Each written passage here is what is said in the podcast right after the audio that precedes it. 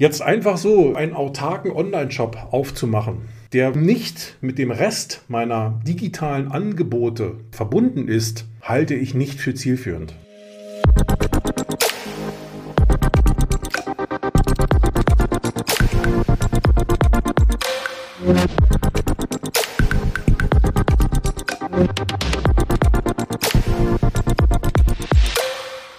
Willkommen zurück hier beim Autokontext Podcast. Mein Name ist Derek Finke. Zuerst mal eine dicke Entschuldigung. Letzte Woche hat es leider nicht dazu gereicht, eine Folge zu veröffentlichen. Äh, das war aber nicht böse gemeint, sondern einfach dem Umstand geschuldet, dass wenig Zeit war. Denn ich war viel unterwegs und bin auch erst am Samstag nach Hause gekommen, irgendwie am späten Nachmittag, so dass dann eigentlich nur noch der Sonntag war, um sich zu sortieren. Um Montag ging es schon wieder los. Deswegen hat es leider nicht geklappt. Ich hoffe, ihr seht mir das nach. Aber ich habe in dem Sinne auch eine gute Nachricht. Und die ist, hey, diese Woche kommt eine Folge. Die ist gleich anderthalb Stunden lang. Und wenn dich das jetzt jetzt gerade schockt und du sagst, oh Gott, wer soll das hören? Hey, kein Thema. Teilst dir ein, eine kleine Häppchen. Ich habe für mich entschieden, dass ich daraus nicht mehrere Folgen mache, weil ich glaube, das zerreißt dann so ein Stück weit den Inhalt. Worum geht's? Es geht um das Thema Online-Ersatzteile und Zubehör zu verkaufen. Dazu habe ich letzte Woche ein LinkedIn Live gemacht, beziehungsweise einen Livestream, der unter anderem bei LinkedIn, bei YouTube und bei Facebook ausgestrahlt wurde. Und den Mitschnitt, also praktisch die Audiospur dieses Livestreams, die kannst du jetzt hier hören.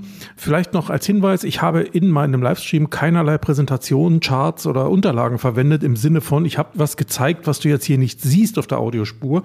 Dem ist also nicht so, ob du dir das jetzt ansiehst oder auch das Ganze nur anhörst du verpasst eigentlich nichts. Ne? Also du kannst natürlich auch zu YouTube gehen und da auf meinem Kanal das Ganze dir nochmal ansehen. Aber wenn du jetzt einmal schon hier bist, dann hörst du natürlich rein. Also, das soll es doch schon gewesen sein. In dem Sinne, viel Spaß. Ich melde mich ganz hinten nochmal kurz. Ja, lernen was. Bis dann. Macht Online-Verkauf, Online-Vertrieb von Ersatzteilen, von Zubehör aus äh, Autohaussicht. Ich sage jetzt nicht, du bist freier Anbieter. Ja? Mir geht es aus der Autohaussicht, mir geht es um die Autohaussicht. Ähm, macht das Sinn? Und da würde ich mal ein ganz deutliches Jein in den Raum stellen. Und warum, wieso, weshalb, was man da vielleicht beachten sollte, worauf man eingehen sollte, vielleicht welche Fallstricke man umschiffen kann, darüber möchte ich in den nächsten Minuten einfach mal ein paar Gedanken verlieren. Okay, also macht ein Online-Shop, ein äh, Online-Teilegeschäft für den Autohandel Sinn? Also mein klares Statement ist Jein. Warum? Wie komme ich dazu? Ich fange mal einfach an mit dem Thema, was spricht dafür? Ne? Gehen wir mal davon aus, dass man sagt, naja, es gibt ja Pros und es gibt Cons. Und ich beginne einfach mal mit den Pros, ne? also was macht aus meiner beratenden Sicht, wenn man so möchte, Sinn in diesem Bereich? Warum glaube ich, dass das vielleicht ein interessantes Thema sein kann? Also ich fange mal an bei, bei den Pros mit dem Thema Kunden. Online-Shopping ist für, für die allermeisten Kunden heutzutage ja schlichtweg der Normalfall. Das ist zum einen pandemiegetrieben, das war vorher nicht grundsätzlich so. Inzwischen, glaube ich, ist das für viele mehr oder weniger der Normalfall. Vielleicht nicht immer beim Thema Autokauf oder Autoersatzteilkauf, aber auch da kann ich mir vorstellen, sind die Hürden deutlich geringer inzwischen, die vielleicht selbst im Kopf bestehenden Hürden. Denn das Ganze ist bequem, ja, die Preise sind transparent, das heißt, ich kann vergleichen, ich kann unter Umständen für eine dasselbe Teil mehrere Angebote vergleichen. Ich habe also Auswahl auch zwischen Möglichkeiten, was ja Verbrauchern immer wichtig ist. Und ich finde da, je nachdem, wo ich unterwegs bin, im Regelfall eine einfache, aber auch eine vertrauenswürdige Zahlungsabwicklung. Habe oftmals Online-Shops, die ein Trust-Siegel haben, habe Online-Shops, die vielleicht Bewertungen in irgendeiner anderen Form haben, so dass ich also ein, Gefühl dafür haben kann, passt das zu mir oder passt das nicht zu mir. Ich kann mir das Ganze liefern lassen und ich habe im Regelfall eben auch halbwegs vernünftige Rückgabemöglichkeiten, also Retourenmöglichkeiten. Also aus der Kundensicht spricht vieles dafür, ne, sowas zu machen, weil Menschen einfach empfänglich dafür sind. Der zweite Punkt ist die Technik. Ich glaube, heutzutage ist ein Shop, also ein Online-Shop für Ersatzteile, ich rede jetzt nicht von Autos oder sowas, die man verkaufen möchte, aber von Ersatzteilen äh, oder auch von Zubehör, relativ, relativ relativ, in Anführungsstrichen, ja, oder in Klammern oder wie auch immer, einfach zu errichten. Es gibt dafür Standard-Tools inzwischen. Natürlich kann man die individualisieren, vielleicht muss man sie sogar individualisieren, aber es ist nicht so, dass man erst hingehen muss und sagt, okay, äh, lass uns mal einen Shop entwickeln und man fängt irgendwo auf einem weißen Blatt Papier an. Also die Zeiten sind ja schon lange vorbei. Das heißt, es gibt heutzutage mehrere Standard-Tools. Es gibt Tools, die kann ich selbst hosten, also selbst betreiben. Es gibt Tools, die kann ich bei einem Dienstleister sozusagen anmieten ja, und pack da eigentlich in diesen gemieteten Shop nur meine Teile rein. Also es gibt alle Möglichkeiten, die, die heutzutage da sind. Und es ist also leicht zu errichten, leicht zu bedienen im Regelfall oder relativ einfach zu bedienen. Ja, wollen wir vielleicht nicht immer gleich von leicht reden. Und ich glaube auch relativ einfach zu betreiben. Ich kann das selbst tun, ich kann es outsourcen, gibt es ja alle Möglichkeiten heutzutage. Darüber hinaus stehen von immer mehr Herstellern auch die, die Daten, die man dafür braucht. Ich brauche ja Teiledaten ja, oder Zubehördaten. Also ich brauche eine Teilenummer, ich brauche Bilder, ich brauche Beschreibung, ich brauche Preise und und und. Diese Dinge, die äh, stehen auch immer mehr zur Verfügung. Im Sinne von, die stehen nicht nur irgendwo in irgendwelchen Systemen versteckt und verschlossen, sondern es gibt immer mehr Hersteller, die eben diese Systeme öffnen und einfach dafür sorgen, dass diese Daten auch woanders hin transferiert werden können, zum Beispiel über eine Schnittstelle oder anderweitigen Datenaustausch. Also insofern kann ich diese Teile-Daten auch immer mehr nutzen. Das ist nicht generell so, das ist teilweise von Marke zu Marke unterschiedlich. Da gibt es äh, ganz unterschiedliche Ansätze, aber grundsätzlich kann man sagen, die Bereitschaft, das zu tun und damit umzugehen, ist eben bei vielen Herstellern inzwischen deutlich größer als sie vielleicht noch vor 1, 2, 3, 4, 5 Jahren war. Dann ein weiterer Punkt, die Daten sind also auch relativ leicht in den Shop zu integrieren. Ja, das ist eben, da gibt es Standardformate inzwischen, das kann man machen. Und auch Zahlungsanbieter sind relativ schnell angebunden. Ja, also ich denke mal, die Zahlungsanbieter, die man heutzutage so in Online-Shops findet, die sind halt relativ schnell anzubinden, anbindbar, wenn man so möchte. Das ist im Regelfall auch Teil dieser, dieser Shop-Software und insofern eben auch kein Problem mehr. Also insofern die technischen Hürden sind deutlich geringer, als sie vielleicht noch vor Jahren waren für den Autohandel. Und das ist also schon mal ein Vorteil, ja, wenn man so möchte. Ein weiterer Punkt ist die Logistik. Ich meine, Paketdienste gibt es wie Sand am Meer, also Lieferanten, wenn man so möchte. Leute, die mit Fahrzeugen oder mit welcher andere Mobilität auch immer dafür sorgen, dass die Ware zum Kunden kommt. Auch das ist heutzutage kein Thema mehr. Die meisten Paketdienste sind auch auf, so, auf solche Art von Dienstleistung ja eingestellt die wissen, dass man eben, keine Ahnung, abends umsonst fahren abholen muss und dann am nächsten Tag oder am übernächsten schon liefern muss. Das ist denen bewusst, das kennen die auch aus anderen Shop-Umgebungen. Auch das ist keine große Baustelle, ist also auch lösbar. Klingt also im Grundsatz eigentlich total nach simpel. Und ja, alle Hürden sind ja weg, wenn man so möchte. Man kann direkt loslegen, aber der liebe Gott hat sich überlegt, Mensch, es gibt vielleicht auch noch Punkte, die dagegen sprechen. Jetzt ist es so, ich will das Thema nicht totreden. Ja? Also äh, ganz im Gegenteil. Ich bin ein großer Freund davon, neue Dinge auszuprobieren. Aber ich bin noch auch ein Freund davon, sich vorher mal Gedanken zu machen, warum, wieso, weshalb und welchen Weg will man gehen. Also nicht einfach zu sagen, ach komm, wir machen mal eben und dann gucken wir mal. Und dann wird unter Umständen über heute mal so und morgen mal so ein Haufen Geld verbrannt und am Ende hat man vielleicht ein paar Erfahrungen gesammelt, aber keine, die einem wirklich nützt im Sinne von, so kommen wir auch mal einen Schritt weiter. Deswegen, es gibt Gedanken, die kann man sich vorher machen und ich glaube, das ist auch gar nicht so schwer, weil ähm, wenn man sich überlegt, wo fängt man an und wie geht es weiter, dann geht das schon. Dazu kommen wir gleich noch. Aber ich möchte jetzt noch mal ein paar Gedanken hier mit reinwerfen, die aus meiner Sicht dagegen dagegen sprechen, einen eigenen Online-Shop für ein Autohaus aufzubauen. Zum einen, ich beginne mal mit dem Thema Auffindbarkeit. Nur weil ich jetzt einen Shop vielleicht in meine Webseite integriere, in meine Händlerwebseite oder ihn sogar als eigenständige Webseite baue und plane und äh, irgendwo in die Welt setze, in die Internetwelt setze, nur weil der jetzt da ist, findet den ja niemand. Also stell dir das Ganze so vor, wenn du in deinem Autohaus irgendwo einen Schreibtisch verschiebst, oder ein Loch in die Wand haust, ja, dann weiß das von draußen auch keiner von alleine. Das wissen dann vielleicht die paar Kunden, die zufälligerweise daneben standen und den Krach gehört haben. Oder das wissen die paar Kunden, die gerade heute ins, in den, in, ins Autohaus kommen und sehen, was da passiert. Aber von alleine weiß das ja niemand. Und genauso ist das mit dem Online-Shop. Ich kann den da ans Netz setzen. Natürlich kann ich das machen. Die Hürden sind auch gering. Aber dafür zu sorgen, dass der gefunden wird, dafür zu sorgen, dass da auch Kunden hinkommen, das ist eine ganz andere Baustelle. Und da muss man sich wirklich überlegen, kann ich das? Will ich das? Und bin ich auch bereit, da rein zu investieren, weil von allein passiert es nicht und kostenlos ist das Ganze schon gar nicht. Ja? Also von daher, der Punkt ist wichtig. Das heißt, wir reden plötzlich über SEA, das nennt sich ja Search Engine, äh, Engine Advertising, also praktisch über äh, Anzeigenwerbung in den Suchmaschinen, vielleicht sogar auch bei Facebook und Co., also in den sozialen Medien kann man sowas ja auch machen. Wir reden aber auch über SEO, also über Suchmaschinenoptimierung in irgendeiner Form. Also wir müssen auch dafür sorgen, nicht nur dafür sorgen, dass wir ständig Geld ausgeben müssen in Form von Anzeigen, um Kunden Oder Interessenten auf die Seite zu bekommen, sondern die Seite muss auch so gestaltet werden, was die Inhalte, die Struktur, die Technik betrifft, dass sie von den Suchmaschinen gemocht wird und damit eben hoch rankt und damit Kunden, die nach bestimmten Dingen suchen, die ich auf meiner Shopseite habe, einfach gefunden wird. Ja, also diese Sachen müssen schon miteinander einhergehen. Und ja, da reden wir zum, zum einen natürlich vom relativ hohen Anfangsinvestment auch in aktive Werbung aber auch in ein laufendes Investment in Suchmaschinenoptimierung. Ja, also von allein passiert da gar nichts. Die Google-Anzeigen, die, wenn ich die heute schalte, dann sind die, oder Google kann ja auch jemand anders sein, ja, aber die, die Suchmaschinenanzeigen, wenn ich die heute schalte, sind die auf Deutsch gesagt morgen online und sorgen schon relativ schnell dafür, dass natürlich Traffic auf meine Seite kommt, dass natürlich Kunden darüber kommen. Wenn ich das nicht mache, ja, dann steht der Shop da halt, ja, und äh, durch Zufall wird er dann hier und da auch mal gefunden, mehr oder weniger. Und SEO ist eben die Suchmaschinenoptimierung Optimierung ist ein laufender Prozess, den ich immer wieder machen muss, aber sie wirkt eben auch nachhaltig. Ne? Das heißt, die wirkt aber erst zeitversetzt. Wenn ich heute etwas dafür tue, dann wirkt das unter Umständen erst ein, zwei, drei, vier, sechs Monate später. Das ist einfach so, weil die Struktur der Suchmaschinen und die, die Logik, die dahinter steckt, eben so ist, wie sie ist.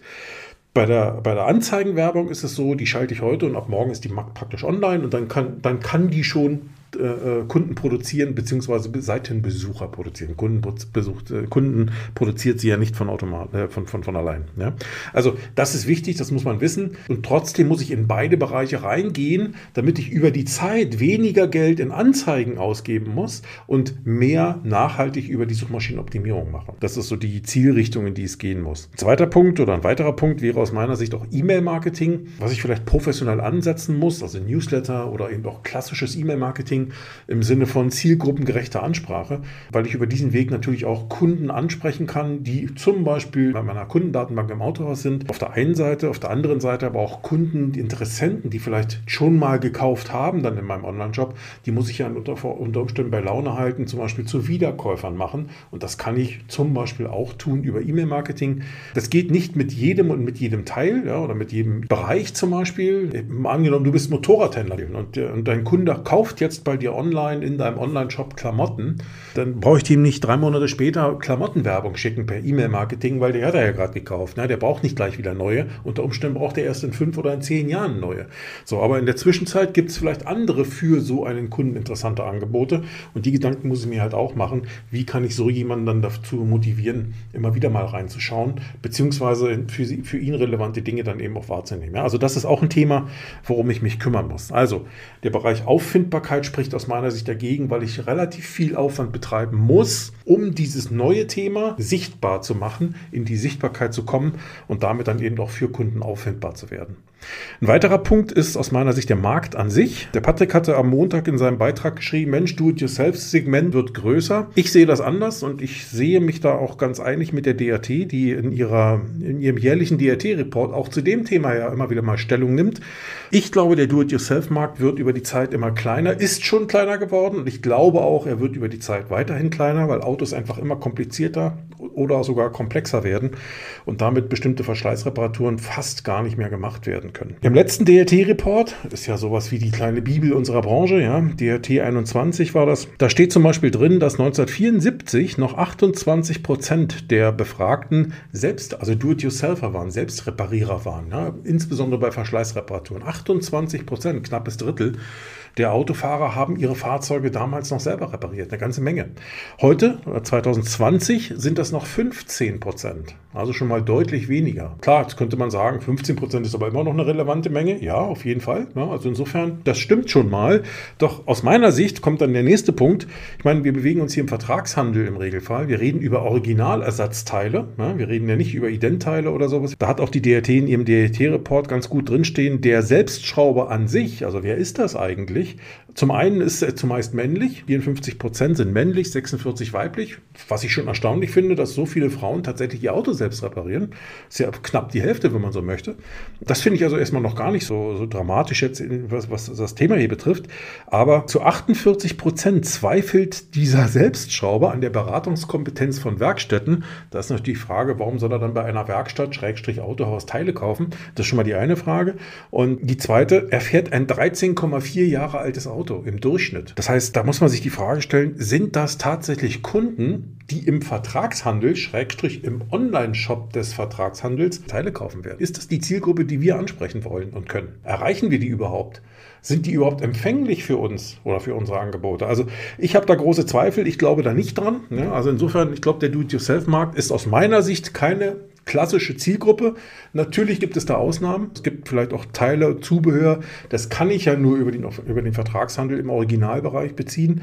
Aber es gibt eben auch genügend Sachen, die kann ich im freien Markt kaufen. Und da, glaube ich, wird der Do-it-yourself anders und besser fündig. Also insofern Do-it-yourself-Markt halte ich für ein Gerücht. Wettbewerb, auch das halte ich für, für eine Herausforderung. Auf der einen Seite, die Erwartungshaltung der Kunden ist ja, dass die Ersatzteile günstiger sind oder die Ware günstiger ist, als sie im Offline-Geschäft ist, also im analogen Bereich ist. Dass also die Preise erstmal niedriger sind. Das haut schon mal auf die Margen durch. Wenn ich dazu noch höhere Kosten im Vertrieb habe, hm, da muss man mal gucken, ob das wirklich alles zusammenpasst. Also das wäre aus meiner Sicht auch ein Thema. Ich meine, günstige Preise können andere auch. Also wenn du Händler der Marke X bist und dein Nachbar oder dein, wer auch immer, auch Händler der Marke X ist und ihr beide macht jetzt einen Online-Shop auf, ja, ich meine, ihr kauft zu relativ vergleichbaren Konditionen Teile ein. Und selbst wenn der Vergleich ein Stück weit hinkt und du vielleicht günstiger oder der andere günstiger ist, dann wird auch nicht bis aufs letzte Messer natürlich der Preis nachgelassen. Auf der anderen Seite, da sehe ich jetzt nicht die große Möglichkeit, durch besonders günstige Preise hervorzustechen. Und selbst wenn du das tust, dann ist die spannende Frage, wie großartig dann noch die Marge ist und wie groß der Sinn ist, dann tatsächlich noch einen Online-Shop aufzumachen. Jetzt könnte man wieder sagen, ja, okay, gerade im Automobilbereich ist es ja so, dass, dass man gar nicht von der direkten Marge lebt, ja, sondern teilweise von der indirekten, sprich von Boni, die im Hintergrund über Volumenabnahmen bezahlt werden. Das kann natürlich ein Argument sein und dementsprechend kann das dann wieder sinnvoll sein. Aber ich glaube, das ist ein Thema, das ist von Marke zu Marke, von Händler zu Händler unterschiedlich, kann ich also nicht pauschal beantworten. Technik. Ich hatte ja eben noch gesagt, ein Teileshop ist im Grundsatz relativ einfach zu installieren. Das ist auch so.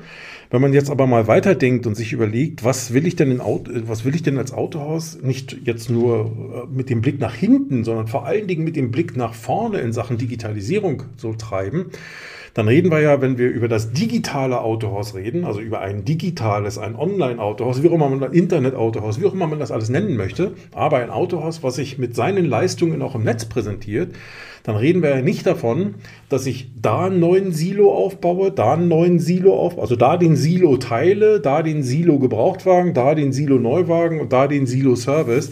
Und all die Bereiche sind zwar irgendwie auf meiner Webseite drauf, aber im Hintergrund irgendwie nicht miteinander verbunden. Das sind alles irgendwie so eigenständige Silos, die wieder alle nicht miteinander reden. Damit würden wir ja praktisch das, was wir aus der Vergangenheit im Autohaus, im analogen Geschäft kennen, oftmals in die Zukunft fortführen. Und ich glaube nicht, dass das der richtige Weg ist. Sprich, was meine ich damit? Jetzt einfach so irgendwo einen autarken Online-Shop aufzumachen, der wiederum nicht mit dem Rest meiner digitalen Angebote, die ich mache im Netz, verbunden ist, halte ich nicht für zielführend. Ja, das ist mit dem Blick in die Vergangenheit sicherlich okay, aber mit dem Blick in die Zukunft halte ich das nicht für zielführend. Warum?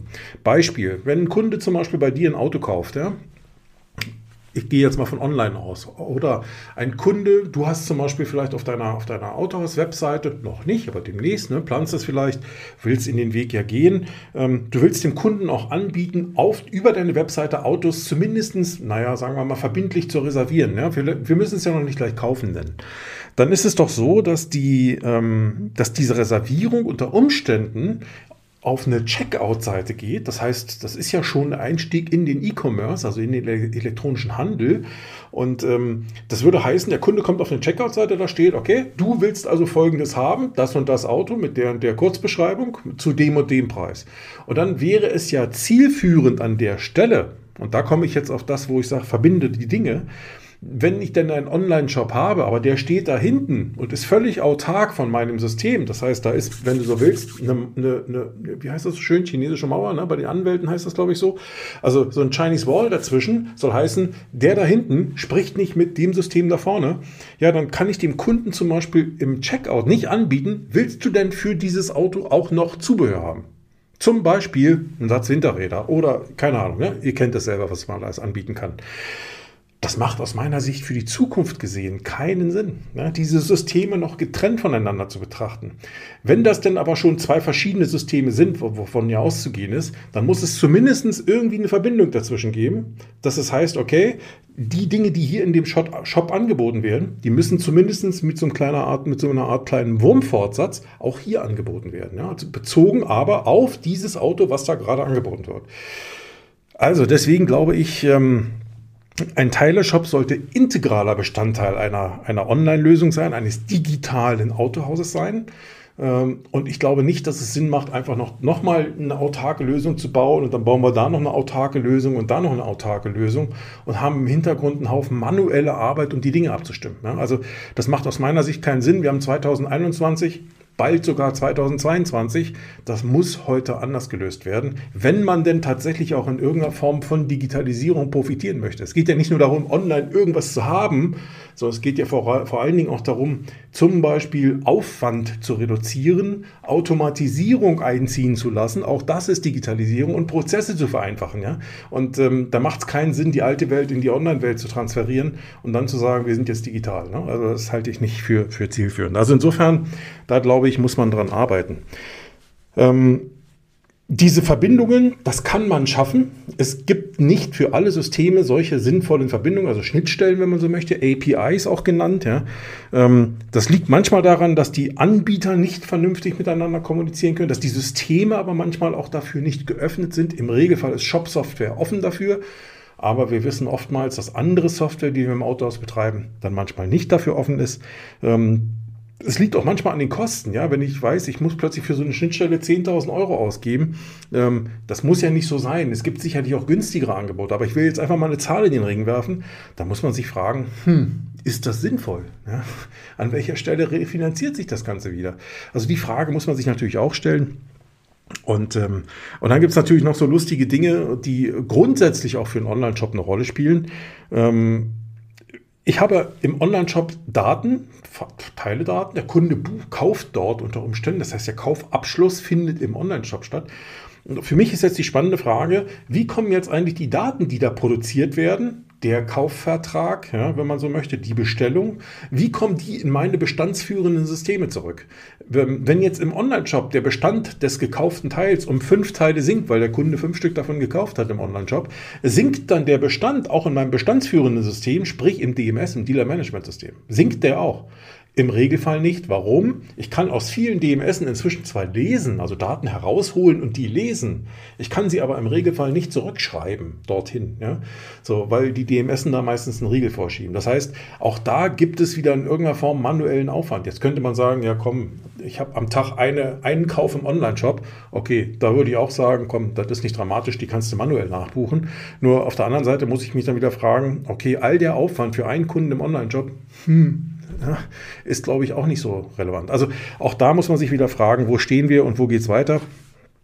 Ähm, ja, CRM anbinden ist noch ein Thema, auch nicht immer so einfach. Ne? Ich weiß nicht immer, ob die Möglichkeiten da sind. Teilweise sind sie wahrscheinlich da. Das heißt, ein Vorgang, der im Online-Shop stattfindet, ja, der Kunde Finke kauft da jetzt äh, vier Räder als Beispiel, dann sollte dieser Vorgang ja auch im CRM landen. Das heißt, jemand, der im CRM nach dem Kunden Finke sucht, der sollte ja nicht nur sehen, dass der vorgestern hier keine Ahnung, ähm, zur Inspektion war, sondern er soll auch sehen, dass der online im Shop bei mir irgendwas gekauft hat. Denn auch das gehört ja mit zu dem so gerne zitierten 360-Grad-Blick auf den Kunden. Ja. Also auch das hat miteinander zu tun in der Richtung. Ähm, ein weiterer Punkt, auch im Bereich Technik, ähm, wenn man sich manchmal ansieht, die Daten, Teile, Bestandsdaten im, im Regelfall, also Teilenummern, Beschreibungen, Fotos teilweise von den Teilen, Bilder, ähm, die jetzt, äh, die ich unter Umständen aus meinem Dealer-Management-System, aus dem Bestandssystem oder direkt vom Hersteller zum Beispiel geliefert bekomme, da muss man sich mal genau ansehen, ich meine, bei den Teilenummern, okay, da gehe ich mal davon aus, das passt. Ja, es kommt ja vom Original. Bei den Beschreibungen könnte das auch noch so sein, aber da ist die spannende Frage, sind das jetzt eher technische Beschreibungen oder sind das Beschreibungen, die auch ein Kunde versteht? Das können ja zwei verschiedene Sachen sein. Ja? Also wenn der Teiledienstleiter versteht, was da steht, heißt das noch lange nicht, dass der Kunde es versteht. Sollte aber eher so sein. Hm? Also auch da muss man sich überlegen, reicht dann so eine Beschreibung oder muss ich die manuell nacharbeiten? Weil automatisch kann ich es meistens nicht. Bei den Bildern genau das Gleiche. Sind sind das Bilder, die auch verkaufsfördernd sind. Oder sind das Bilder, die mal einer nebenbei aufgenommen hat, damit jemand weiß, ach, das Teil ist das, alles klar. Aber der jemand im Regelfall ein Fachmann ist. Ja? Also auch da muss man wieder gucken, reichen mir die Beschreibungen, reichen mir die Bilder oder muss ich da wieder nacharbeiten, manuell nacharbeiten. Das heißt, ich muss selbst Fotos machen, ich muss selbst Beschreibungen erfinden. Das ist eine Heidenarbeit. Ich meine, wenn ich bloß 300 Teile im Bestand habe, dann ist das über die Zeit sicherlich abbildbar. Aber wenn ich mehrere tausend Teile im Bestand habe und dafür sorgen möchte, dass meine Teile durch andere Bebilderung, durch andere Beschreibungen sich positiv vom Rest der Wettbewerber im Markt absetzen, dann reden wir da über einen anderen Aufwand. Ja, ich weiß, ich höre schon die Auguren, die dann sagen, ach, der spinnt, brauchst du einen Aufwand, brauchst du gar nicht treiben, äh, die Kunden sollen einfach nur kaufen. Natürlich, kann so sein, muss aber nicht so sein. Ja, also insofern, ähm, ich will ja nur anregen, darüber nachzudenken. Wie gesagt, ich, ich, will hier nur sagen, was aus meiner Sicht dagegen spricht, das zu tun. Deswegen passt das hier mit in diesen Passus hinein. Ne? Also auch das ist ein Punkt. Ja, Logistik, ich hatte es vorhin schon angesprochen. Ähm, auf der einen Seite relativ simpel, weil die Möglichkeiten zu transportieren sind ja da. Auf der anderen Seite sind musst du im, im, im Online-Geschäft als Autohaus natürlich auch mit Retouren rechnen. Und Retouren sind im Regelfall ja, im, im, im, im Online-Geschäft in größerer Zahl anzutreffen als im Offline-Geschäft. Das heißt, es gibt im Online-Geschäft deutlich mehr Retouren. Damit musst du umgehen. Das heißt, die Dinge kommen zurück. Du musst jetzt Gutschriften erstellen, ja, und, und, und. Ähm, du musst die Teile zurückbuchen in deinen Bestand. Ja. Du musst unter Umständen erstmal prüfen, ob du auch das wiederbekommen hast, was du versendet hast, und, und, und. Ja. Und dann musst du dich unter Umständen noch mit Kunden rumschlagen, weil vielleicht Beschädigungen an den Teilen sind. Äh, also auch das ist ein Thema, was man nicht unterschätzen sollte. Ähm, auch da wieder, wenn ich nur einmal pro Tag einen Versand mache, okay, ja, aber auch da wieder ist das noch sinnvoll, einen Online-Shop zu betreiben, auf der einen Seite. Auf der anderen Seite, wenn es aber mehr wird, hm, dann muss man auch wieder Wege finden, wie kann man sich diesen Prozess so einfach wie möglich gestalten. Ja, also das sind auch Gedanken, die man sich eben noch mitmachen muss. Ähm, Der nächste Punkt aus meiner Sicht ist die Frage, auch gerade im Logistikbereich, weil das Ganze hat ja auch was mit Handling zu tun. Irgendwer muss ja bestimmte Dinge tun. Die Teile müssen bestellt werden. Sie müssen, dafür hat man Menschen. Ne? Aber sie müssen nachher vielleicht noch verpackt werden, versandfertig gemacht werden. Ne? Und da ist immer die Frage, können meine Mitarbeiter das noch nebenbei leisten oder sind die eigentlich schon Oberkante Unterlippe? Ähm, wenn, wenn, wenn die das noch können, okay, wenn ich gerade im Anfang bin mit so einem Thema, dann klar, dann kann man das noch nebenbei abwickeln. Aber wenn ich davon ausgehe oder auch den Wunsch habe oder das Ziel habe, mit diesem Thema richtig was zu machen, also richtig Umsatz zu machen, Ertrag zu machen, also auch Volumen zu machen, ja, dann wird das nicht nebenbei abwickelbar sein. Also muss man sich auch überlegen, wen brauche ich da, was brauche ich da für Kompetenzen. Das heißt aber auch, wenn ich erstmal noch ein oder zwei Mitarbeiter dafür brauche, um das richtig machen zu können, ja, dann steigen meine Kosten erstmal wieder und bis die rein sind, plus dann umkehren, sich in einen positiven Ertrag, ja, braucht dann eben wieder etwas mehr Zeit. Ja, also auch das muss ich mir überlegen, spricht aus meiner Sicht eben auch dagegen, ähm, wenn man es professionell machen will, kann das unter Umständen dann eben auch ein teures Vergnügen werden, um es jetzt mal so zu sagen. Ne? Ähm, Tja, und dann auch noch der Punkt zeitnahe Lieferung ist der Standard. Das heißt, wenn heute Abend ein Kunde bestellt, dann muss spätestens morgen die Lieferung raus. Besser sogar noch heute. Ne? Und ähm, ich glaube, das muss man auch organisatorisch wuppen. Ne? Also wenn ein Teil im Bestand ist und ähm, ich verkaufe es jetzt, ja, dann ist die Erwartungshaltung des Kunden, dass es eben mehr oder weniger morgen da ist. Oder spätestens übermorgen, ja, wenn man so möchte. Oder ich habe von vornherein eine Lieferfrist genannt, die realistisch ist. Aber die kann eben auch nicht 14 Tage sein oder sieben Tage, weil das sagen die Kunden, sorry, so lange warte ich nicht. Da hole ich es mir woanders. Ja. Also ähm, auch da muss man dranbleiben äh, und, äh, und, auch das muss man organisieren, das muss man ja hinbekommen. Ne? Äh, und das alles noch so nebenbei finde ich ein spannendes Thema. Aber wie gesagt, ich möchte das Thema nicht totreden, ganz im Gegenteil. Weil ich äh, finde schon, dass das äh, in gewisser Hinsicht recht sexy ist, das Thema. Äh, und dass man mit dem Thema Teilevertrieb auch online durchaus was machen kann. Äh, nicht jeder, ne, weil nicht jeder hat die vernünftigen Voraussetzungen. Vielleicht hat auch nicht jeder die richtige Marke dafür oder die Marke, die ihr hat, ja, die, die, die Herstellermarke. Davon, da gibt es aber schon 30 Teile-Shops im Netz. Ja, dann muss man sich überlegen, warum will ich jetzt ausgerechnet den 31. aufmachen? Also das muss man sicherlich, muss man sich mal an, ansehen. Und deswegen komme ich jetzt auf Punkt 3 hier von, ähm, in, in, diesem Video oder in diesem Stream. Ähm, mal angenommen, habe ich das mal für mich so betitelt, ich habe mir hier so kleine Notizen gemacht, eine kleine Liste. Mal angenommen, du willst tatsächlich anfangen damit was solltest du auf jeden Fall berücksichtigen? Also ich habe ja schon ein paar Pros und ein paar Cons genannt. Ich denke, für den einen oder anderen ergibt sich daraus ja schon ein Stückchen was. Ähm, aber ich will auch noch mal dazu sagen, was kann man eigentlich tatsächlich tun? Wo sollte man anfangen und was sollte man bei seiner Entscheidung vielleicht auch berücksichtigen? Ich beginne mal mit dem Punkt A. Ich habe es mal für mich A benannt, Strategie. Oh, böses Wort, ich weiß. Ähm, wie viele Teile verkaufe ich denn mehr, wenn ich jetzt eine Strategie mache? Ja, das kann ich pauschal natürlich nicht sagen, aber ich möchte ähm, da auf ein paar Grundfragen eingehen, die ich mir zumindest mal beantworten sollte oder mal ernsthaft darüber nachdenken sollte. Ich fange mal an mit den paar grundsätzlichen Fragen. Also, welche Ziele haben wir eigentlich bis wann? Na, was, was wollen wir erreichen damit? Also, welchen Umsatz wollen wir damit machen? Welche, welchen Ertrag wollen wir damit machen? Äh, wie groß soll vielleicht ein durchschnittlicher Warenkorb sein? Was stellen wir uns da vor? Ja, durchschnittlicher Warenkorb heißt, wie viel Umsatz macht ein Kunde durchschnittlich pro Bestellung, wenn man so möchte. Ähm, und vor allen Dingen, bis wann wollen wir das erreichen? Also Meilensteine festlegen, KPIs, wie das so schön heißt, also äh, Kontrollfaktoren, über die ich dann am Ende eben auch feststellen kann, das war unser Ziel und das ist erreicht. Ja, wo ich dann sagen kann, A, B ne? oder ist äh, oder soll ist, ja, wenn man so möchte. Also solche Sachen sollte man festlegen. Ich würde nicht hingehen und sagen, oh, wir gucken erstmal so ein bisschen so, mal sehen. Mal sehen, was passiert. Halte ich nicht für zielführend. Ja? Kommen wir auch gleich noch drauf, warum. Ähm, der zweite Punkt, wie lange geben wir uns Zeit, um die Ziele zu erreichen? Ja, also äh, das Ganze hat ja immer auch was mit Investment zu tun.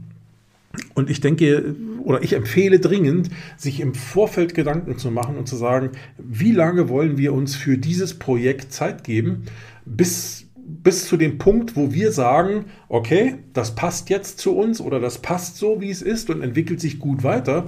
Oder hey, war eine tolle Zeit, wir haben auch einiges gelernt, aber wir ziehen den Stöpsel. Ne? Also das würde ich auch wirklich hart festlegen, damit alle Beteiligten wissen, okay, das ist hier keine Spaßveranstaltung ähm, und wir gucken mal so ein bisschen, sondern es, es muss auch etwas dafür getan werden, um eine gewisse Ernsthaftigkeit, eine gewisse Seriosität dahinter zu stellen. Also rein intern erstmal. Auch der Punkt, wie viel Geld wollen wir da maximal investieren? Ich würde mir vorher darüber Gedanken machen, was sind das so für Kosten, die da auf mich zukommen. Ähm, da kann ich zumindest grob kalkulieren, ähm, da kommt es wahrscheinlich nachher auf die, auf, die, auf die letzten 5000 Euro mehr oder weniger nicht an oder so. Ja? Aber ähm, das ist auch gar nicht das Thema. Aber es kommt schon darauf an zu sagen, hey, wollen wir jetzt 50.000 Euro da rein investieren oder 100.000 Euro? Das ist schon ein Unterschied. Bei 55 oder 45 würde ich sagen, komm, äh, machen wir erstmal 50. Das ist ein Wert, kann ich mit leben. Jetzt nachher 55 sind, ist vielleicht auch okay. Ähm, weil wenn die Entwicklung losgeht, dann passt das auch. Ne? Aber zwischen 50 und 100 sind ja Verhältnisse wie, keine Ahnung, Elbphilharmonie oder weiß ich nicht, Flughafen Berlin oder so, ja, ähm, wo man sagt, oh, schreib erstmal irgendwas hin, was dann rauskommt, ist egal. Ne? Würde ich nicht machen. Ne? Also das würde ich schon in irgendeiner Form eingrenzen, um auch allen Beteiligten zu sagen, hey Leute, wir haben vorneweg uns viele Gedanken gemacht, wir sind zu einer Zahl gekommen und das ist jetzt der Rahmen, in dem wir uns bewegen wollen. Dann weiß auch jeder, woran er ist äh, und jeder weiß, in, in welcher Form er welche Dinge zu erfüllen hat. Ne? Also das hat ja auch was mit einer gewissen Disziplin in, in dem Projekt zu tun. Ein weiterer Punkt, den ich mir natürlich dabei auch überlegen würde, wäre, wen wollen wir eigentlich ansprechen? Wer ist eigentlich unsere Zielgruppe? Jetzt äh, höre ich schon wieder die sagen, ja, im Prinzip ja jeder. Ne? Ähm, nee, ganz sicher nicht. Weil das Problem ist, jeder ist nix. Was, wie, wie, will ich Marketing machen? Wie will ich Werbung machen? Wie will ich ein, ein, Angebot ausrichten? Ja, ein, ein Produktangebot ausrichten, ähm, wenn ich nicht mal weiß, wer eigentlich derjenige oder diejenige ist, die ich erreichen möchte. Also es geht schon mal damit los, will ich erstmal nur B2C machen, also will ich mich an Endkunden richten, private und gewerbliche Endkunden, oder will ich das Ganze zum Beispiel auch für Wiederverkäufer machen? Das kann ja auch sein. Ja? Das ist schon mal die erste Unterscheidung, die ich mache. Wenn ich mal als Beispiel in den Endkundenbereich gehe, ja, dann muss ich mir auch überlegen, okay, ich ähm, bin jetzt Händler der Marke X als Beispiel oder habe mehrere Marken, ja, vielleicht sogar mehrere Marken eines Konzerns, auch das kann ja sein. Da ist die spannende Frage, was will ich jetzt eigentlich alles anbieten? Ja, alles oder ein bestimmtes Segment, was ich da anbieten will? Will ich da auch, ich sag mal, so wettbewerbsintensive, wettbewerbsrelevante Teile anbieten. Also da, wo ich weiß, da herrscht ein enormer Preiswettbewerb. Will ich damit auch ins Netz gehen? Oder brauche ich das eigentlich nicht mehr anbieten, weil ein Ölfilter für 3,99, dann kriegt der Kunde an jeder Ecke, dafür braucht er nicht zu mir kommen. Ja. Außerdem macht 3,99 für einen Ölfilter vielleicht keinen Spaß. Kann ja auch sein. Ne? Also die Gedanken auch nochmal machen. Wer ist meine Zielgruppe? Wer sind die? Sind das die Do-it-yourselfer? Oder sind das gewerbliche Endkunden? Oder sind das kleine Flotten, wo ich weiß, die reparieren ab und zu mal was selber? Oder, oder, oder gibt es ja durchaus verschiedene Möglichkeiten, die man sich erstmal ähm, als Szenario vorstellen kann. Das würde ich aber auf jeden Fall tun, damit ich am Ende auch weiß, äh, auf wen muss ich mich eigentlich auch einstellen. Sowohl was meine Produkte betrifft, mein Angebot, aber auch meine Preise, aber nachher auch meine Werbung. Auf wen muss ich die ausrichten, mein Marketing. Ja? Also das würde ich auf jeden Fall tun. Ähm, um, ähm, ja, um da auch schon mal zu wissen, wie muss ich vorgehen. Was unterscheidet uns positiv von anderen Anbietern? ist aus meiner Sicht auch noch ein ganz wichtiger Punkt, gerade in dem Umfeld. Also ich äh, sag mal dazu, ich habe schon mal für, ein, für, ein, für, eine Handelsgruppe eine Recherche dazu gemacht zum Thema ähm, Online-Shop. Dazu muss ich sagen, die Handelsgruppe hat schon einen Online-Shop. Ähm, und ähm, was wir nochmal gemacht haben, wir haben nochmal nachrecherchiert in dem Umfeld, also ich mal auch in dem Produktumfeld dieser Handelsgruppe äh, was gibt es denn da eigentlich noch alles? So, und da kam plötzlich so eine Liste raus an, also man sieht es jetzt hier nicht, so, low, so groß war die Liste, ähm, von Anbietern, die alle auch Händler dieser Marke oder dieser Marken waren. Ja? Äh, und die mehr oder weniger dasselbe Produkt, dasselbe Produktumfeld, dasselbe Produktangebot hatten. So, und das ist immer die spannende Frage, die ich dann immer stelle, warum soll ich jetzt eigentlich bei dir bestellen und nicht bei dem, bei dem, bei dem oder bei dem? Hm, Sag mal, warum? Was ist der Grund? Ja, genau, ja. Also auch die Frage sich vorher stellen, was unterscheidet uns positiv von den anderen? Positiv deswegen, weil es geht ja nicht darum, zu sagen, naja, guck mal, das, unser Shop ist viel heller. Ja, das ist ja keine positive Unterscheidung. Also die muss ja in irgendeiner Form qualitativer Natur sein, diese positive Unterscheidung. Und äh, deswegen bin ich der Meinung, da muss man schon dran gehen ja, und sich überlegen, was sind jetzt wirklich die Differenzierungsmerkmale? Ähm, was ist das, was uns abgrenzt vom Wettbewerb, was uns besser macht, was, was, weswegen wir vielleicht ein Stück weit rausragen und die anderen eben nicht. Nicht im Sinne von, wir sind die billigsten, sondern kann ja auch eine Strategie sein, aber äh, halte ich nicht viel von, ne? nicht, nicht, im Einzelhandelsumfeld, ähm, nicht mit selbstständigen Kaufleuten, sagen wir es mal so. Ähm, aber es gibt vielleicht noch andere Gründe, die da eine Rolle spielen. Ja, also da würde ich mir mal was überlegen, was vielleicht Sinn machen könnte.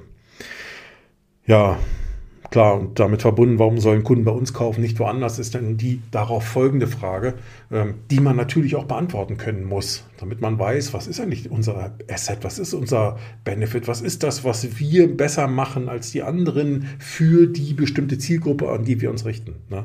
Also das sind grundsätzliche Fragen, die sollte man sich unbedingt vorher beantworten, auch ein Stück weit oder um ein Stück weit Klarheit zu erlangen, ja, was muss man eigentlich tun? Und will man das auch wirklich tun? Ne? Also ähm, da würde ich auf jeden Fall rangehen. Ein zweiter Punkt ähm, in der Strategie ist der Bereich Angebot, der sich auch aus den ersten Fragen, diesen grundsätzlichen Fragen ein Stück weit ergibt. Also bin ich eher Generalist und habe mehr oder weniger so alles, ja, so den Bauchladen im Angebot. Das heißt, alles, was der Teilekatalog meines Herstellers hergibt, das kommt da in, in den Job rein. Ne? Alles. Ne? Und wenn ich sechs Marken führe oder fünf oder vier, dann sind das eben alle Teile von diesen Marken. Hm, ist okay. Dann bin ich der Generalist mit dem Bauchladen. Ich weiß nicht, ob das funktioniert. Ich habe meine Zweifel daran, dass es funktioniert. Ich würde mir also überlegen, was können wir da anders machen? Bin ich vielleicht eher ein Spezialist? Habe ich vielleicht als Beispiel ähm, die Spezialisierung, die kann ja zum Beispiel sein, ich spezialisiere mich auf die Marke X. Ja, ja ich weiß, da gibt es immer noch andere, aber das kann der erste Weg sein, um sich zu spezialisieren. Oder ich biete zum Beispiel nur bestimmte Baugruppenteile an. Also nicht alle Teile, die ich habe von dieser Marke oder generell, ähm, sondern bei mir gibt es nur Türen, nur linke Türen. Ist jetzt ein bisschen gespannt, ne? aber ähm, grundsätzlich gibt es, oder bei mir gibt es nur Fahrwerksteile. Aber das in bester Qualität. Vielleicht sogar markenübergreifend. Ne? Vielleicht aber auch nur für die eine Marke, weil ich bin Spezialist der Marke X für Fahrwerksteile. Da kannst du mich alles fragen und löchern. Und davon habe ich auch einen hohen Teilebestand und die kann ich sofort liefern. Kann ein Thema sein, ja? muss aber nicht. Muss man aber für sich herausfinden. Denn äh, ich glaube nicht, dass so, wir können alles irgendwie zielführend ist. Ne? Ähm, es kann aber auch sein, dass du sagst, ich bin Spezialist für eine ganz besondere Zielgruppe. Wer könnte das sein? Beispiel, ich hatte es vorhin schon mal genannt, vielleicht kleine Flottenbetreiber, die kleinere Reparaturen an ihren Fahrzeugen selbst machen. Nimm mal ein Beispiel, kleine Handwerksbetriebe. Ja, die haben vielleicht eine Flotte von fünf oder zehn Fahrzeugen. Ein Heizungsbauer zum Beispiel, der vielleicht unterwegs ist mit seinen Transportern ähm, oder ein Dachdecker mit seinen Pritschenwagen ähm, oder vielleicht so ein Sicherheitsdienst, der auch Gartenbau macht oder so Gartengeschichten mitmacht. Der hat vielleicht einen Kipper und hat vielleicht noch einen Pickup und hat vielleicht noch dies und noch jenes. Das sind aber alles Fahrzeuge deines Markenspektrums, wo du sagst, hey, die, die brauchen, die müssen einfach bestimmte Dinge selber machen. Keine Ahnung. Die müssen Reifen vielleicht, na, vielleicht nicht umziehen oder so, aber die müssen immer ein Rad extra dastehen haben, noch zusätzlich zu den Reserverädern. Oder die müssen, ähm, weil die zum Beispiel bei ihren Pickups äh, im Winter vielleicht Winterdienst machen, da müssen die dann ähm, im Winter irgendwie den Schneeflug anbauen. So, und dafür brauchen die bestimmte Teilesätze oder sowas. Ja?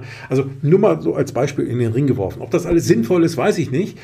Ähm, das kannst du vielleicht auch besser beurteilen, der du in dem Betrieb bist und so ein bisschen deine Kunden kennst. Aber im Grundsatz glaube ich einfach, ist es so, dass man, äh, dass man sich überlegen muss, wie kann ich das eben anders steuern? Ne?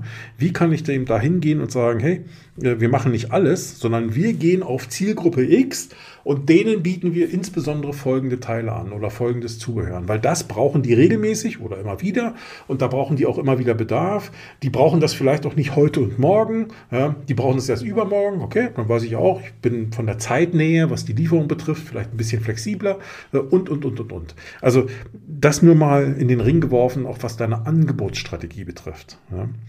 Beim Thema Preis, ähm, da gibt es ja verschiedene Ansätze, die man fahren kann. Also ich kann entweder versuchen, der Preisführer zu sein, also der mit den günstigsten Preisen. Okay.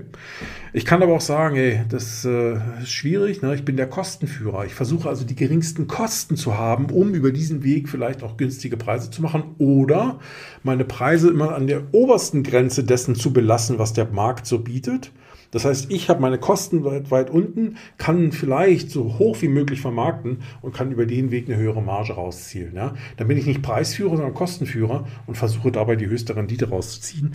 Es gibt auch noch Qualitätsführer, ne? die werden garantiert nie Preisführer sein. Die werden wahrscheinlich auch nie Kostenführer sein.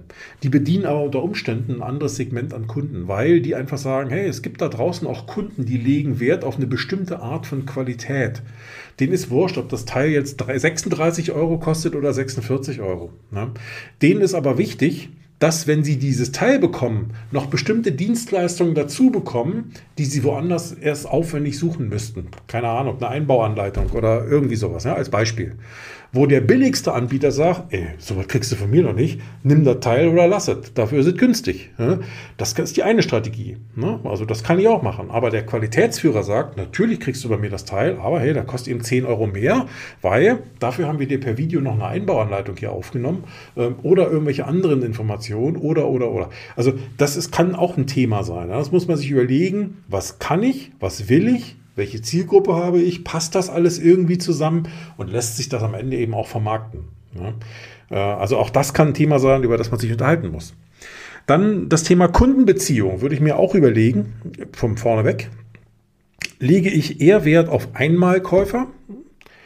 Also ich mal, wir reden ja hier eigentlich über Autohändler. Ne? Der klassische Autohändler sagt zwar immer, er legt ja Wert auf Kundenbindung, aber wenn man sich mal ansieht, wie, wie ist der Autohändler draußen unterwegs?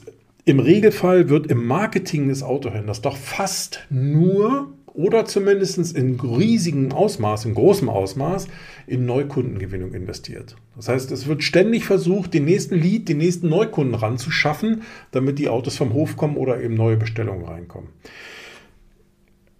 Die, das, das sich kümmern um Wiederkäufer, also ich will nicht sagen, dass es nicht gemacht wird, aber es liegt zumindest schon eher auf Eis, ne? sagen wir mal freundliche Umschreibung. Ne? Das heißt, äh, ich kenne genügend Händler, die sagen, ja, ich habe ein CRM und wenn ich dann sage, was machst du damit? Eigentlich nichts. Ne? Ich habe es nur. Mhm, okay. Ähm, und ich glaube, da kann man noch viel mehr machen. Also Einmalkäufer versus Wiederkäufer. Und auch das muss man sich hier fragen.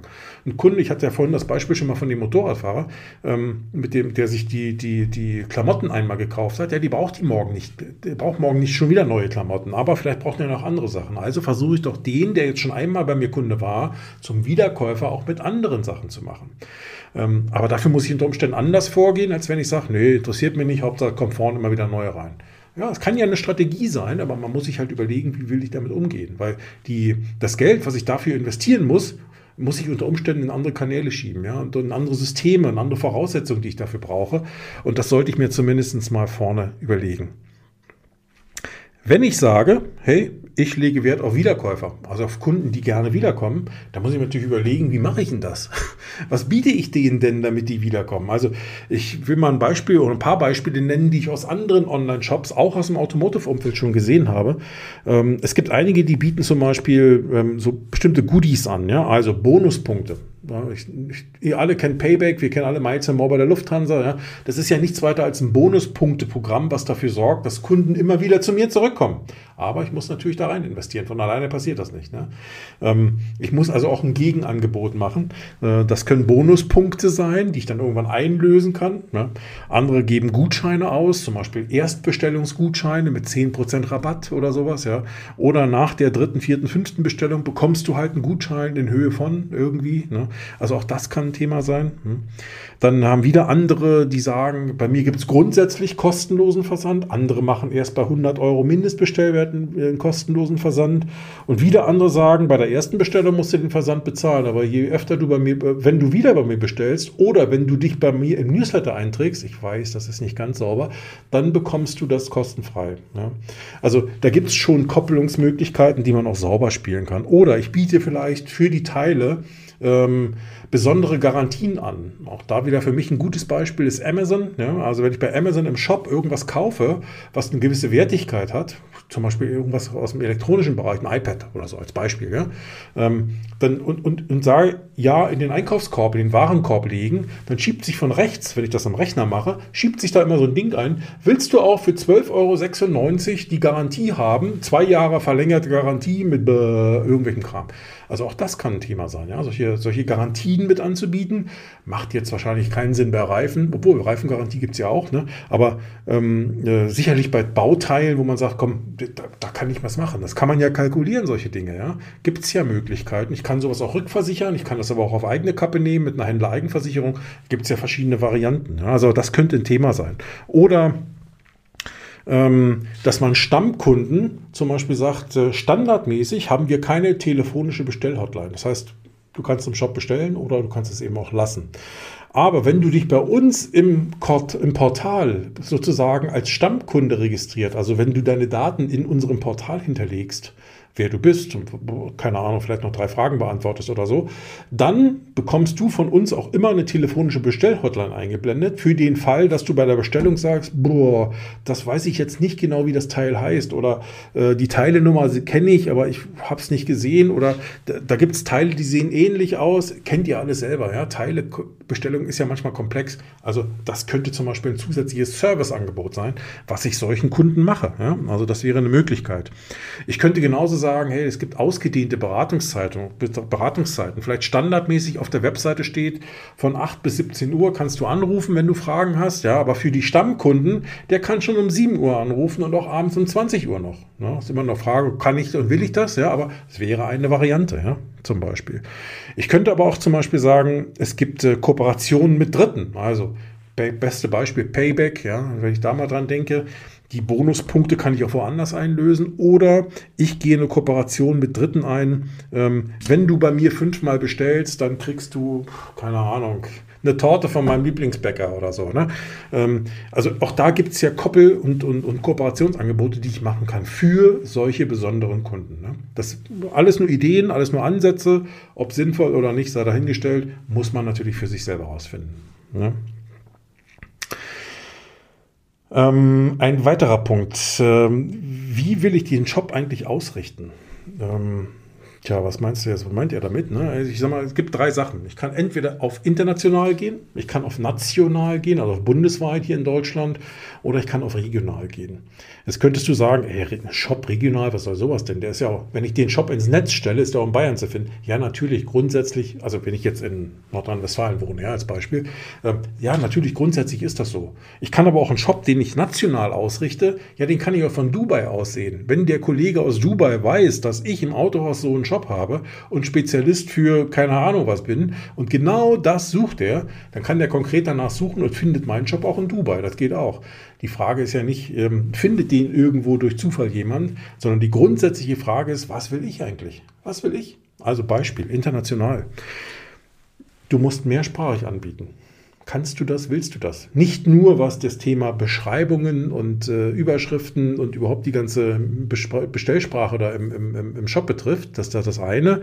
Unter Umständen musst du das auch machen in Bezug auf Beratungsleistung, weil vielleicht solche Kunden auch mal eine Frage haben. Ja? Da musst du es vielleicht per Telefon beantworten können. Kannst du das, willst du das? Ja? Das ist also schon mal auch eine spannende Frage. Ähm, das ist ein Thema. Dann denk an Dinge wie Versand, internationaler Versand. Das, da reden wir über andere Kosten. Also ein Päckchen hier in Deutschland kostet 5,90 Euro oder so. Aber wenn ich dasselbe Päckchen nach Dubai schicke, dann kostet vielleicht, ich weiß es nicht, ne, 39 Euro ist es dann noch wettbewerbsrelevant? Ja? Also kommt, passt das noch für den Kunden? Ist das überhaupt machbar? machbar ja? Äh, in bestimmte Länder wird vielleicht gar nicht geliefert oder es wird vielleicht in bestimmte Länder, aber nicht in bestimmte Regionen geliefert. Ja? So das alles nachher im Blick zu behaben, hm, da muss man schon ein bisschen Ahnung von haben oder sich zumindest immer wieder damit beschäftigen. Zoll, Zollformalitäten ist auch ein Thema. Wenn du in einen, wenn du außerhalb der EU zum Beispiel lieferst, dann hast du sofort den Zoll am Hals, beziehungsweise der Kunde. Nur wenn der das nicht richtig macht, dann hast du ihn am Hals. Ja? Also Mehrwert Mehrwertsteuergeschichten und, und, und. Also man möge es, das geht alles, ja, ist nicht so, dass es nicht geht, aber man muss das organisieren, ja. Und wenn man so sagt, nee, nee, komm, wir, wir machen mal so nebenbei schnell einen Shop, dann funktioniert das nicht. Ne? Also da muss man genau raufgehen oder es gibt zum Beispiel Restriktionen, weil bestimmte Teile oder Produkte nicht in bestimmte Länder geliefert werden dürfen. Ne? Muss man also auch sich überlegen, geht das, will ich das, kann ich das? Also international ist ein Thema, muss man äh, ein bisschen tiefer reinschauen, ja, ob man das kann und möchte. Kommen wir mal zu den zwei realistischeren Varianten, also die, die wahrscheinlich ein deutscher Händler, der hier in Deutschland ansässig ist, dann eben auch angeht. Oder wenn du Österreicher bist, in Österreich oder wenn du in, im, im, Dachraum in der deutschsprachigen Schweiz bist, eben auch in der Schweiz. Ähm, also in deinem Heimatmarkt, wenn man so möchte. Da kannst du eben auch sagen, wie richte ich den Shop aus? Will ich von, vom Grundsatz her sichtbar, erreichbar, ähm, auffindbar sein für jedermann in ganz Deutschland, also im ganzen Land? Oder wenn ich mich auf eine ganz bestimmte Zielgruppe ausrichte, dann könnte das ja sein, dass diese Zielgruppe nur in meiner Region eine Rolle spielt. Also richte ich meinen Shop vielleicht, was das Thema Werbung, Marketing, Kundenansprache betrifft, vielleicht auch Produktangebot, ganz bestimmt nur auf meine Zielgruppe aus. Also ein Beispiel, jetzt einfach nur hirnrissig vielleicht, aber wenn ich weiß, ich, ich, ähm, ich äh, sitze vielleicht in Köln ja, mit meinem Autohaus als Beispiel so, und ich sage, ich möchte auch nur den Kölner Markt bedienen. Reicht mir eigentlich völlig aus. Hier gibt es genügend Möglichkeiten. Hey, dann kann ich unter Umständen auch mal im kölschen Dialekt schreiben. Das klingt vielleicht irgendwie aberwitzig, aber das ist die Sprache meiner Zielgruppe. Ja? Warum soll ich das nicht tun? Der in Bayern, der sagt dann, wovon reden die, ne? Unter Umständen. Aber hey, ist doch nicht meine Zielgruppe, wenn das so wäre. Ähm, also das wäre jetzt mal eine Variante. Jetzt mal ein bisschen extrem gedacht, aber nur um dir mal aufzuzeigen, welche Möglichkeiten du da hast. Ähm, wenn dann in Bayern ein, wenn ein, ein Kölner in Bayern lebt und genau deine Zielgruppe ist und sagt, jo, verstehe ich ja auch, ja, na klar kannst du auch an den liefern, wenn der, der bei, bei dir bestellt. Ist ja gar kein Problem. Das geht ja alles. Die Frage ist ja nur, wie orientierst du dich und wofür betreibst du welchen Aufwand? Ja? Wenn der dich durch Zufall findet, ist doch alles gut. Ja? Dann, dann kann er bei dir kaufen. Aber du würdest jetzt keinen Aufwand betreiben, um diesen einen Kölner in Bayern zu finden. Das machst du wahrscheinlich dann nicht. Ne? Also darum geht es eigentlich nur bei der Ausrichtung. Ja? Also mach dir auch da Gedanken, wie willst du das machen? Auch da wieder ein Beispiel, wenn du dich eher regional ausrichtest, hast du es mit weniger Online-Wettbewerbern zu tun, als wenn du das bundesweit machst. Das ist dann einfach so. Ne? Ähm, da kannst du vielleicht auch Vorteile ausspielen, die andere, die von weiter her liefern, dann so nicht haben. Ne? Das kann durchaus so sein. Also das sind ja nur Gedanken, die man sich vorher machen sollte, um darauf seine eigene Antwort zu finden.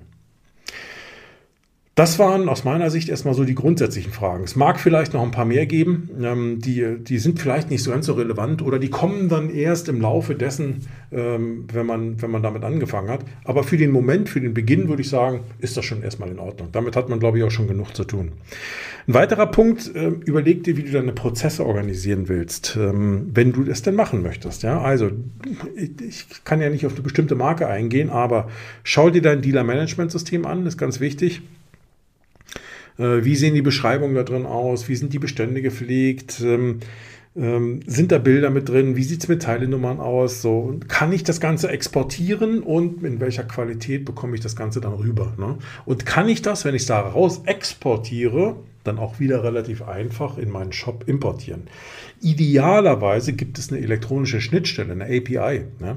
Das heißt, äh, immer dann, wenn in deinem Teilesystem sich irgendwo Dinge ändern, dann schiebt, die, dann schiebt das System über eine Schnittstelle diese Änderung rüber in deinen Shop. Ja, inkrementell nennt sich das und dann wird diese Änderung auch im Shop abgebildet. Beispiel, ähm, du befüllst heute das erste Mal deinen Shop. Dann stehen, keine Ahnung, ähm, von, der, von einem ganz bestimmten Ölfilter, Beispiel, ja, stehen dann eben 60 Stück im Bestand, weil die hast du auf Lager liegen als Beispiel. So, die stehen dann natürlich als Bestand unter Umständen auch in deinem Online-Shop, wenn du es so lässt, ne, als Beispiel.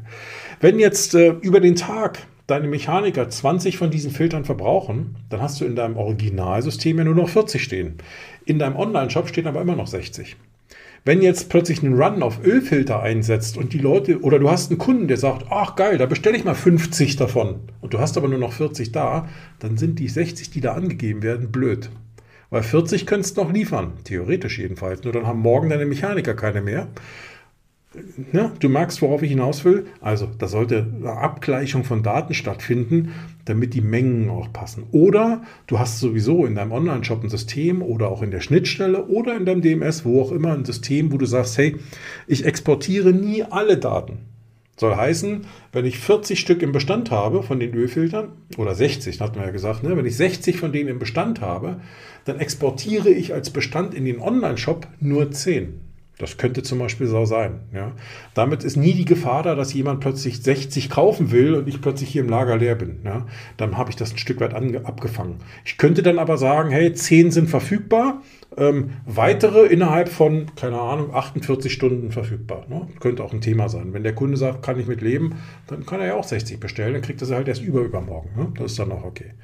Also solche Logiken solltest du berücksichtigen und auch fragen, ob das funktioniert. Ähm, braucht es unter Umständen sogenannte Middleware. Das ist äh, so Software. Wie kann man das am besten beschreiben? So, verstehst ein Stück weit wie ein Wörterbuch, ja, oder wie eine Steckdosenleiste. Stell dir vor, du hast, äh, ja, Steckdosenleiste, ist glaube ich gar nicht so schlecht. Stell dir vor, du hast, ähm, ähm, du hast dir hier ein elektronisches Gerät in Deutschland gekauft und das hat jetzt unseren, du kennst unseren, Ste unseren äh, Stecker, den wir so an unseren Geräten haben hier in Deutschland, da sind ja mal zwei so eine Pole dran, ne? rund, ne? die man dann in die Steckdose steckt. Mit dem Stecker hast du in Amerika ja relativ wenig Erfolg. Nicht nur, weil da 110 Volt und hier 220 sind, sondern weil die Stecker da auch noch ganz anders aussehen. Äh, jetzt gibt es Adapter dafür. Ja, und Mittelware ist praktisch sowas ähnliches wie ein Adapter. Das heißt, du hast auf der einen Seite deinen Online-Shop, der braucht bestimmte Daten. Du hast auf der anderen Seite dein DMS. Da sind bestimmte Daten, aber die liegen vielleicht in einem anderen Format vor. Und äh, jetzt sendest du diese Daten an diese Steckdosenleister, an diesen Adapter, an diese Middleware. Ja? Da werden die praktisch gewandelt und kommen dann so an, wie der die da braucht. Ja, also das äh, kann so sein, muss nicht so sein, aber es kann so sein. Nur das nur als ein Beispiel. Hat auch den Vorteil, wenn du irgendwann mal sagst, wir tauschen den Shop aus gegen einen anderen, weil die Software passt uns nicht mehr, wir brauchen eine neue, eine modernere.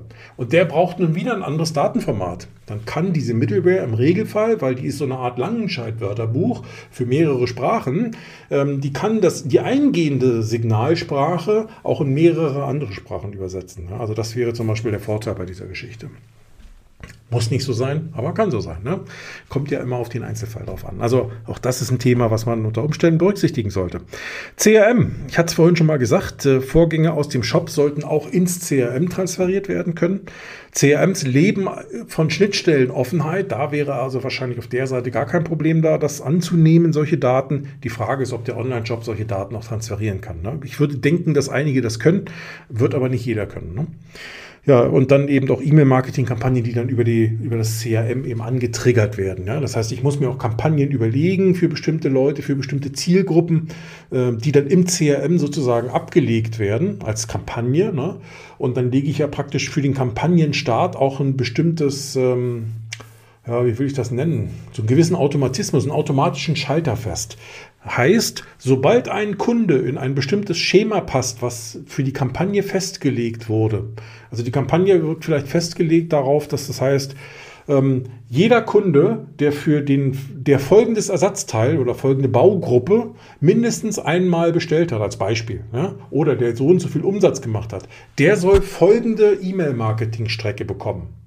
Ja.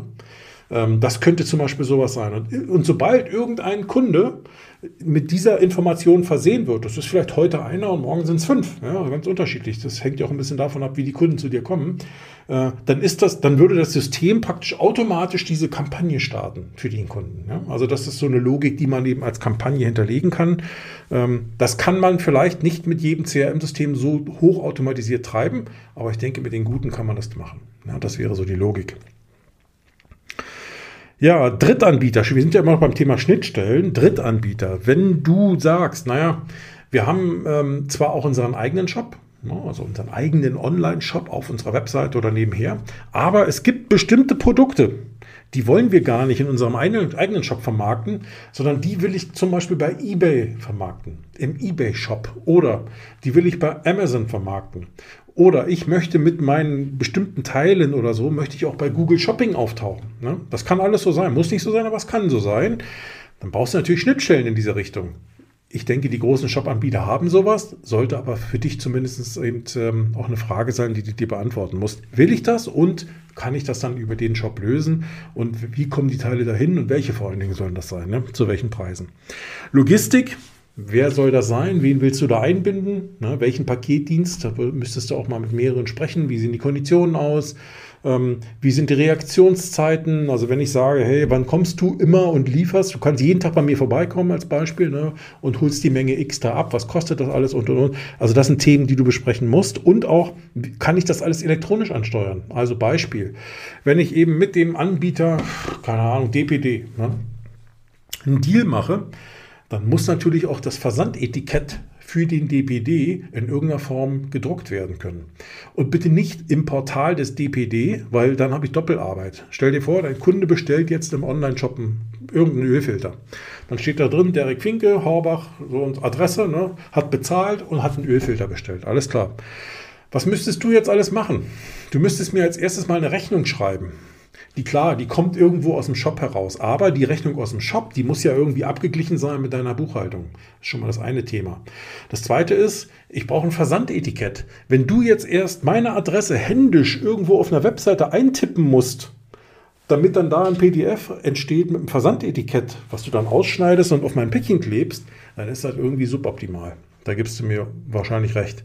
Ideal wäre ja, wenn direkt aus dem Shop-System das Versandetikett von DPD oder OPS oder DHL oder wer auch immer das ist, mit dem du da arbeitest, dann direkt da rauskommt. Ja?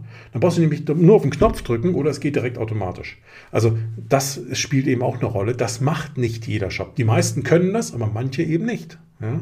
Also auch darauf musst du dann am Ende achten, weil wir wollen es ja einfach haben. Wir wollen es doch nicht kompliziert haben oder aufwendig. Ähm,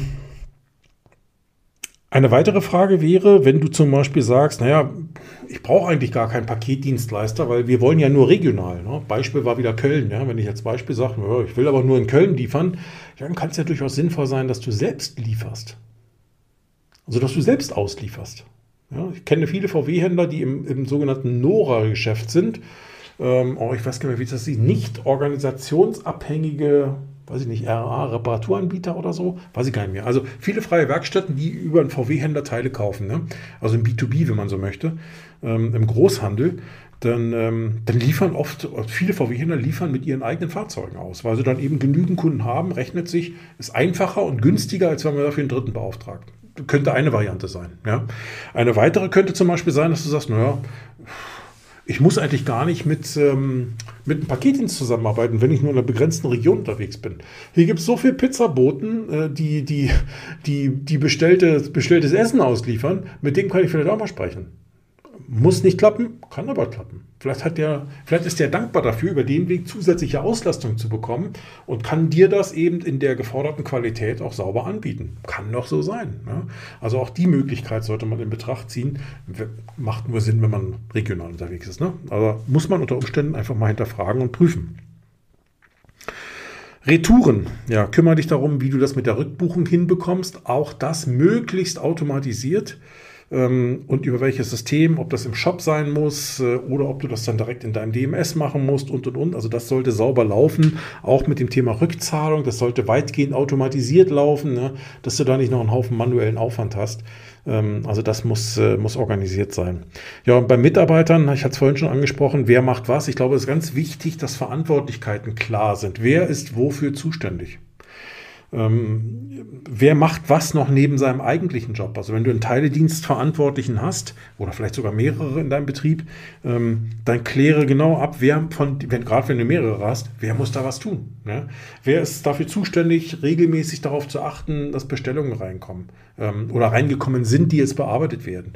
Wer muss welchen Schritt in dieser Bestell Bestellungsbearbeitung, wenn du so willst, wer muss das jetzt machen? Ne? Wer sorgt dafür, dass die Teile aus dem Regal kommen? Wer muss unter Umständen Teile bestellen? Bestellen, wenn der Kunde, wenn sie nicht vorrätig sind?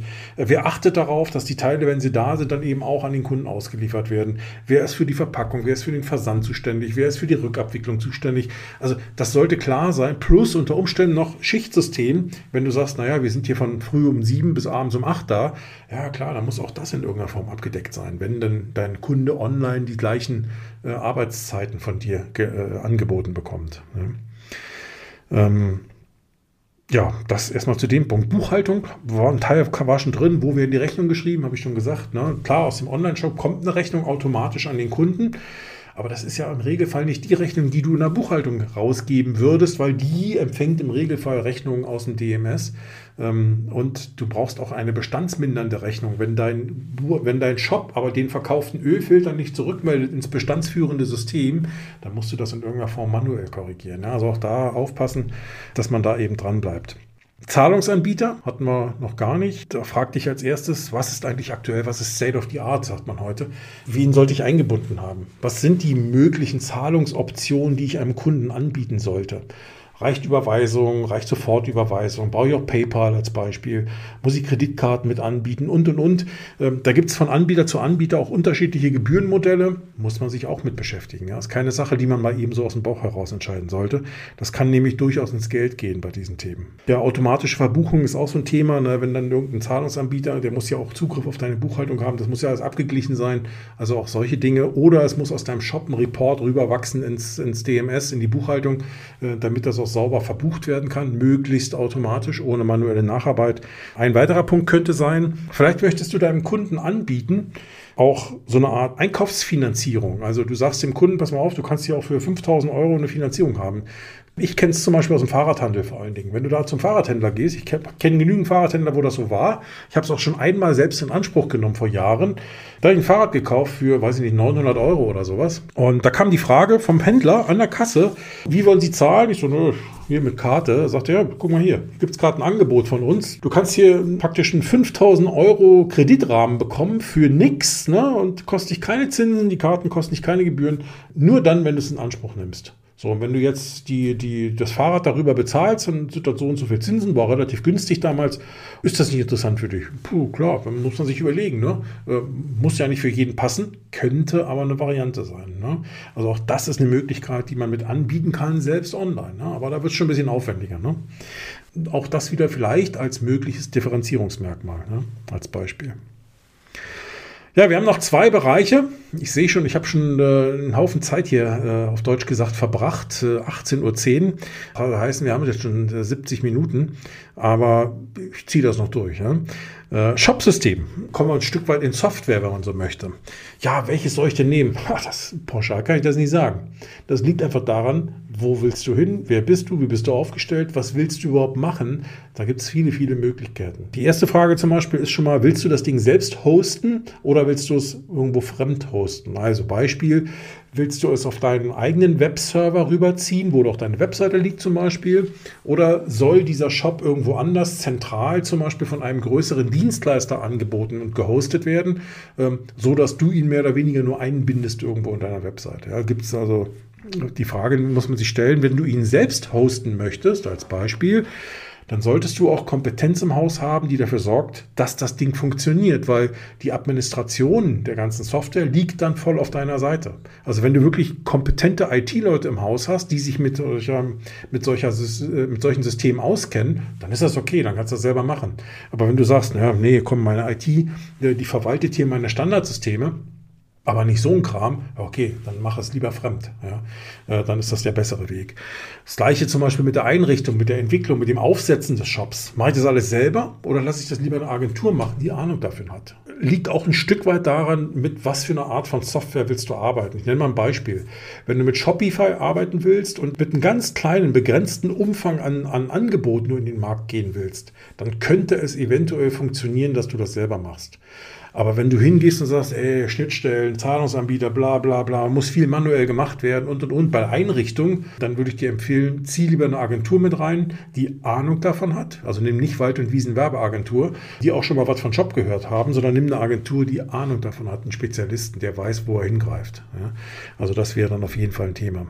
Ja, berücksichtige, es gibt meistens für sowas auch Einmalkosten, also Einrichtungsgebühren und auch laufende Lizenzen. Ja? Schau dir an, was ist in den Lizenzen alles drin. Also insbesondere zum Beispiel, wie ist das geregelt in den, in den Verträgen mit technischen Updates? Also wenn zum Beispiel irgendwo Fehler in der Software sind, wie, welche, welche Reaktionszeiten stehen da drin?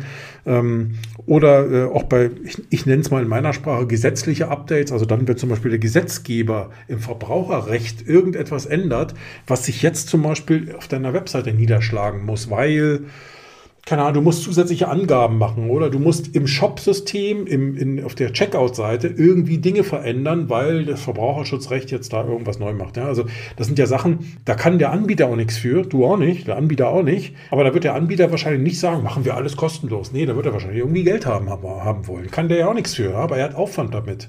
Also auch das, schau dir an, wie ist das geregelt. Weiterentwicklung.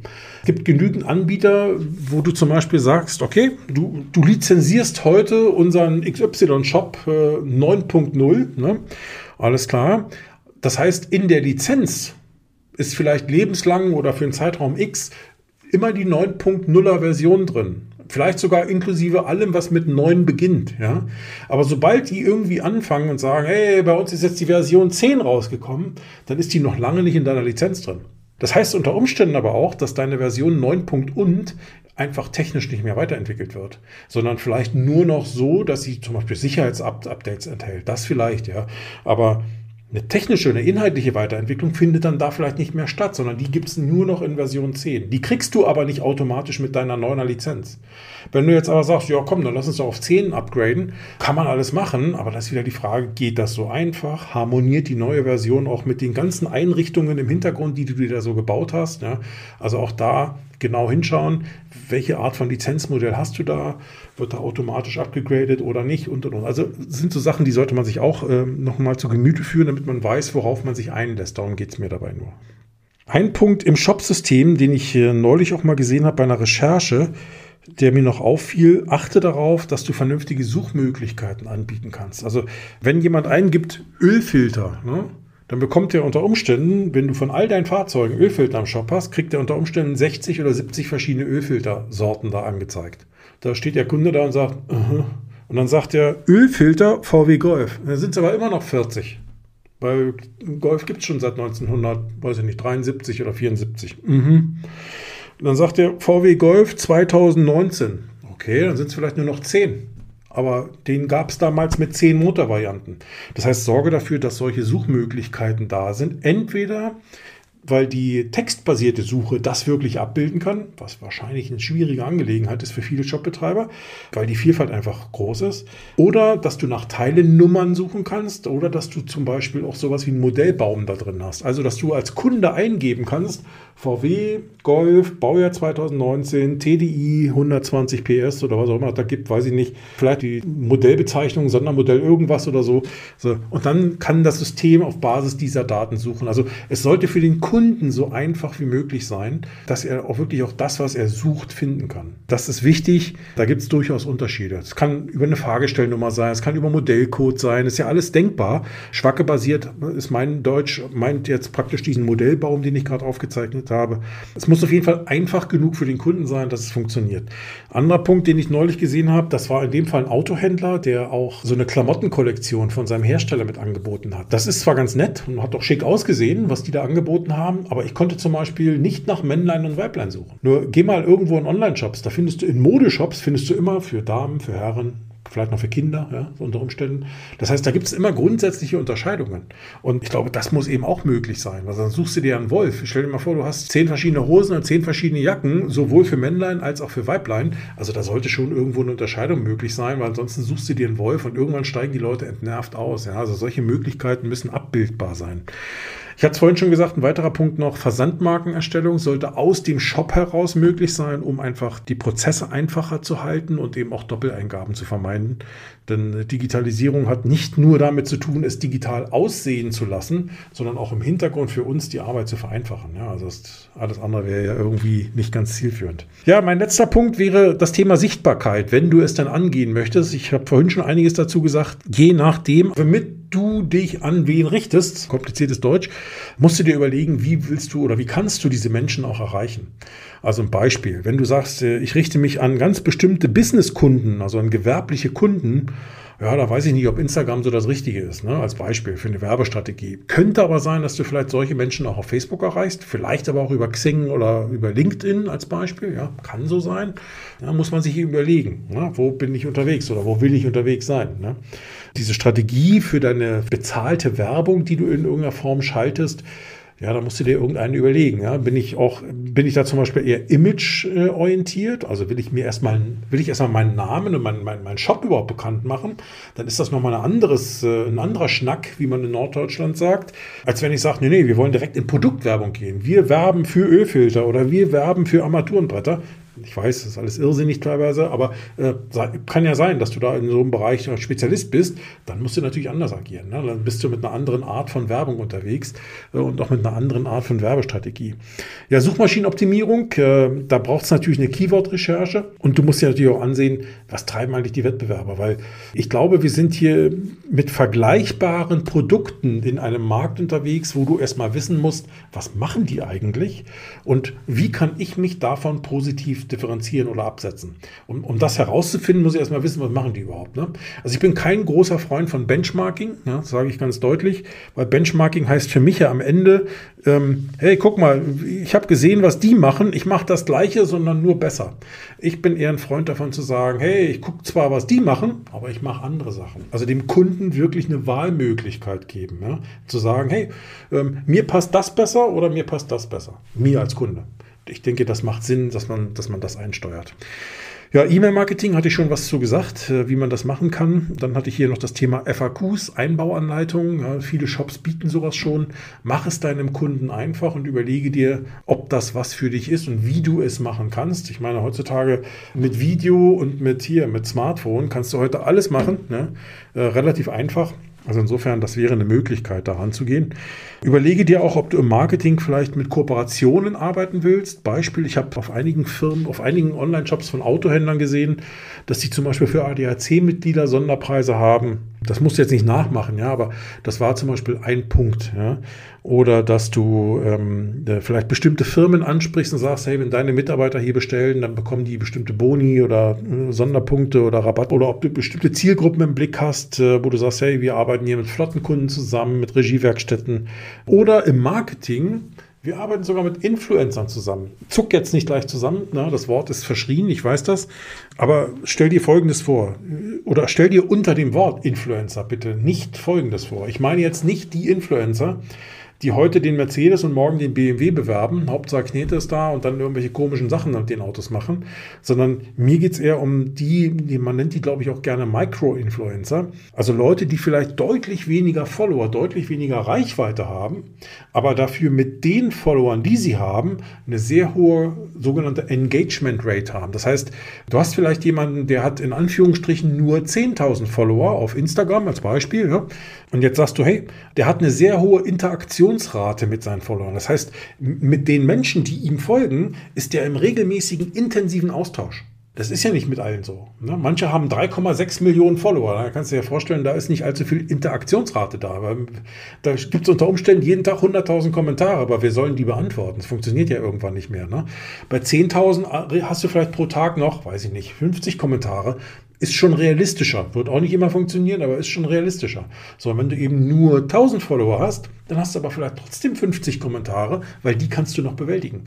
Also äh, muss man sich gut überlegen, ja, äh, mit wem kann man da wie zusammenarbeiten, wer passt auch von der, von der, vom Menschen her, ne, von der Persönlichkeit her zu euch, ist aber aus meiner Sicht ein durchaus interessantes Thema. Ja, das ist aus gutem Grund auch verschrien, ja, ohne Frage, aber ich glaube, es gibt genügend Influencer da draußen, die wissen gar nicht, dass sie Influencer sind, weil sie sich als solche auch gar nicht betrachten. Die sind nicht nach, zu Instagram gegangen und haben gesagt, ach, mein Lebenstraum ist Influencer. Influencer zu werden. Nee, die haben nur irgendwie ganz anders angefangen, sind aber Influencer, wenn man dem Wort eigentlich folgt, weil sie haben einen bestimmten Einfluss auf andere Menschen. Ja, und den können wir unter Umständen gegen Zahlung kleinerer Gebühren nutzen manchmal auch größere Gebühren. Ne?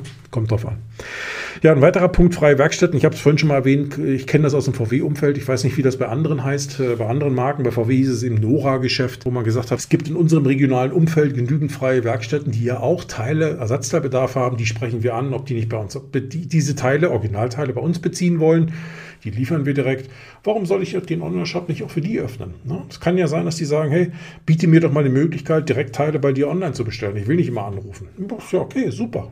Kann doch eine Lösung sein. Also auch das könnte ein Weg sein, seinen Online-Shop auszurichten und Kooperationen mit solchen Leuten einzugehen, die vielleicht auch ihre Kunden direkt mal in einen Shop schicken. Also unter Umständen gibt es auch Möglichkeiten, deinen Shop umzulabeln auf den Shop der freien Werkstatt. Das heißt, der Kunde bestellt auf der Webseite der freien Werkstatt in einem Shop, aber im Hintergrund findet das Ganze eigentlich in deinem System statt. Ich habe keine Ahnung, ob es dafür schon Technik gibt und wie die aufgestellt ist, aber das wäre eine Möglichkeit. Ich habe noch nicht mal Ahnung davon, ob der Markt dafür überhaupt da ist. Ist nur so eine Idee, die mir gerade so einfiel. Ich hoffe, ich habe euch nicht gelangweilt. Ich hoffe, ihr konntet einiges mitnehmen. Wer Fragen dazu hat, da gilt wie immer, geh auf meine Webseite derekfinke.com, da findest du ganz oben meine E-Mail-Adresse und meine Telefonnummer. Sprich mich an, 30 Minuten Erstgespräch sind immer kostenlos. Ja, da findet man vielleicht sogar schon erste Ideen, erste Ansätze. Manchmal hilft dir das schon weiter und man braucht dann gar nicht noch ins Geschäft gehen. Wäre natürlich schade, weil ich verdiene ja auch gern Geld. Hab aber auch Spaß vor allen Dingen daran, mit euch gemeinsam individuelle Lösungen zu konzipieren in Sachen Digitalisierung. Insofern trau dich einfach, ruf mich an, schreib mich an, empfiehl mich gerne weiter, empfehle auch gerne dieses Video weiter, den Link weiter, die, die Streams weiter. Ich glaube, das sind Themen, die sind für viele Leute interessant, ne, grundsätzlich jedenfalls. Ich hoffe, dass ich sie auch so aufbereite, dass ihr da draußen oder ihr Zuschauer, ihr Zuhörer, wie auch immer, damit auch was anfangen könnt. Würde mich jedenfalls freuen, hätte ich Spaß dran. In dem Sinne, bis zum nächsten Mal. Dankeschön. Tschüss. Hallo, bist du noch da? ist vielleicht eine nicht ganz unberechtigte Frage nach so einer langen Podcast-Folge. Also toll, dass du so lange dran geblieben bist. Ich freue mich, dass du durchgehalten hast. Wenn jetzt noch Dinge unklar sind, wenn du sagst, äh, der redet da mal davon oder er redet davon, habe ich gar nicht verstanden. Hey, geh auf meine Webseite unter derekfinke.com. Oben findest du meine Telefonnummer und meine E-Mail-Adresse. Ruf mich an, schick mir eine E-Mail oder du findest auch in meinem Google-Profil, in meinem Google My Business-Profil, findest du auch die Möglichkeit, online einen Termin mit mir zu vereinbaren. 30 äh, Minuten Erstgespräch sind bei mir immer kostenlos. Das heißt, wenn du da Fragen hast, die du nicht verstanden hast oder aber dich das Thema interessiert, melde dich bei mir. Ich helfe gern. Ich unterstütze dich da gern. In dem Sinne wäre es toll, wenn du auch diesen Podcast hier vielleicht bewertest, zum Beispiel bei Apple. Gib mir eine Bewertung ab. Vielleicht nicht nur Sterne, sondern vielleicht noch zwei, drei Zeilen Text dazu, was dir daran vielleicht gefallen hat. Wenn dir der Podcast nicht gefällt, dann würde ich dich bitten, nicht bei Apple eine schlechte Bewertung abzugeben, sondern mir eine E-Mail zu schicken, damit ich weiß, hey, daran muss ich noch arbeiten. In dem Sinne wäre es toll, wenn du den Podcast auch abonnierst. Teile einfach diese Folge. Du kannst den Link oben aus deinem Browser zum Beispiel nehmen oder wo auch immer her. Teile diese Folge gern mit Freunden, mit Bekannten, mit Kollegen, mit vielleicht deinem Chef, wenn es denn interessant für euch ist. Und ja, würde mir wirklich helfen, nicht nur für mich selbst weiterzukommen, sondern eben auch ein Stück weit mehr in die Sichtbarkeit zu kommen. In dem Sinne, danke, dass du dabei warst. Hab eine tolle Woche. Bis die Tage. Tschüss.